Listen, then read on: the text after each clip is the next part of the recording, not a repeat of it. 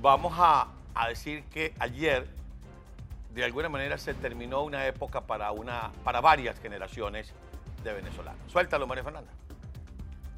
A ver.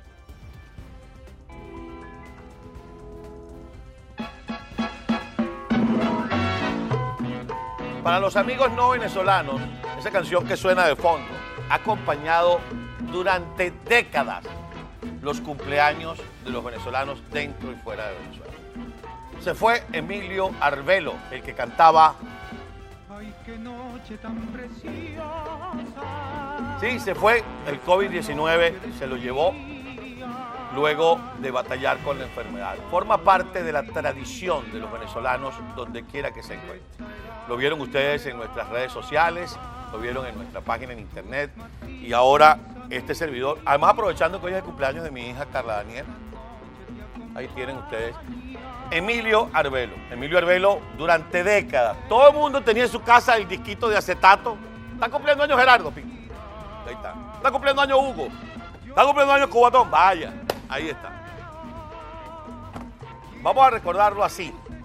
Y vamos a pedirle a Dios que ponga consuelo en el corazón de sus seres queridos y que lo reciba ya y que en cada cumpleaños, porque va a estar vivo, en cada cumpleaños de Venezuela. Yo me acuerdo cuando yo llegué aquí a los Estados Unidos, hicimos un cumpleaños de un familiar y dos hermanos colombianos que estaban en la fiesta y decían, uy, pero qué largo cantan ustedes el cumpleaños tan bonito.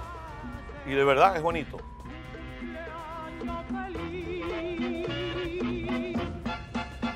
Gracias, Armando, gracias, María. Recordamos a Emilio Albelo.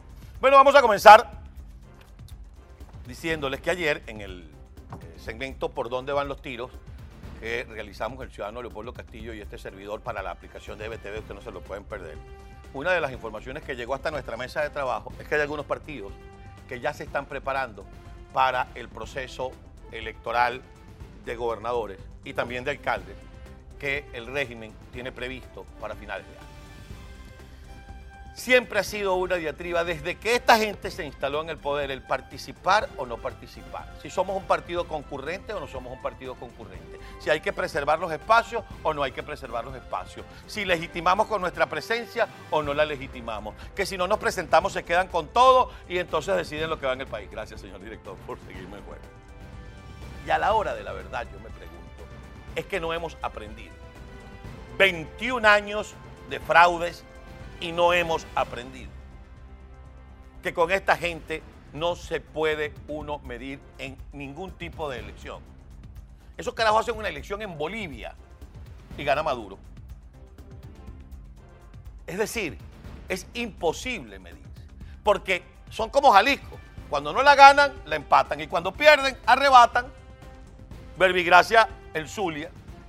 Ahora yo quiero preguntarme, sin desmerecer, pero yo quiero preguntar, ¿qué ha hecho Barreto Sira? Y no porque él quiera o no quiera hacer. ¿Qué ha hecho Lady Gómez? ¿Qué ha hecho Alfredito Millán? Allá en Margarita. ¿Qué han hecho? Pagar la nómina. Es lo más que pueden hacer. Entonces, no, pero es que yo estoy seguro que podemos ganar. Primero Justicia parece que quiere, parece, yo no tengo ninguna confirmación, que quiere participar en Miranda, porque el señor Ocari cree que puede ganar en Miranda. Ok, que gane en Miranda, que le gane a Héctor Rodríguez, pero que me diga qué va a hacer cuando a Héctor Rodríguez lo nombren protector de Miranda. O le nombren a otro, porque Héctor Rodríguez tiene aspiraciones presidenciales. ¿Qué va a hacer mi buen amigo el profesor Morel Rodríguez Ávila si gana la gobernación de Nueva Esparta y le dejan a Dante Rivas ahí y él lo que hace es pagar nómina, pues, y decir, soy el gobernador? Y le voy a decir una cosa, las grandes cosas que se hicieron en Nueva Esparta las hizo Morel Rodríguez, las hizo Pucho Tobar y las hizo Virgilio Ávila. Adey Copey, estos malandros no han hecho nada. ¿En serio? Entonces, participar, porque somos un partido concurrente. Estoy hablando de todos los partidos, no estoy hablando de ninguno en especial. Participar para ganar un espacio y el servicio al pueblo y el servicio a la comunidad. ¿Por qué no le preguntan a la gente si quiere participar en ese proceso donde los van a robar? Entonces después salen, ay, me hicieron fraude. Pero es que tú sabías que te lo iban a hacer. O te dejan ganar y después te lo cobran. Duro, caro, entre el protector y el situado constitucional. Ah, y no se te ocurra hablar mal del gobierno central desde tu silla como gobernador. Entonces, mis queridos amigos, aquí está bien claro todo esto. Ya que por la fuerza no se puede, porque no hay quien nos acompañe, porque los militares están, como dicen algunos, comprados, pero más que comprados, son culiyúos y cómplices. Ya que no hay ningún plan ejecutado, ni pensado, ni preparado en la comunidad internacional para que salgamos por la fuerza, ni con el R2P, ni con el 187-11, ni con todo lo que se ha dicho para una salida por la fuerza.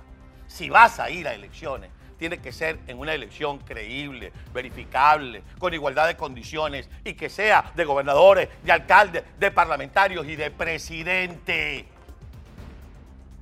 Vais a hacerle comparsa al régimen entonces no vamos a aprender de estos 21 años.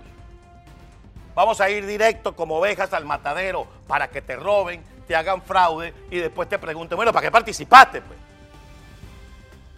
Mis queridos amigos, llegó la hora de cambiar la estrategia. Entonces no vamos a reunirnos, no se reúnan, hagan. Tenemos 21 años reuniéndonos. ¿A hacer qué? No le demos tregua al régimen, porque si no, el régimen se va a eternizar en el poder. Y elección tras elección siguen ocupando espacio. Y elección tras elección se sigue legitimando. Y además, no son elecciones limpias. Y lo que requiere Venezuela en este momento, si es que finalmente vamos a ir a un proceso electoral, son elecciones libres, confiables y verificables. Si quieren ser gobernador, sean gobernadores de nada. ¿Lo quieren así o más claro?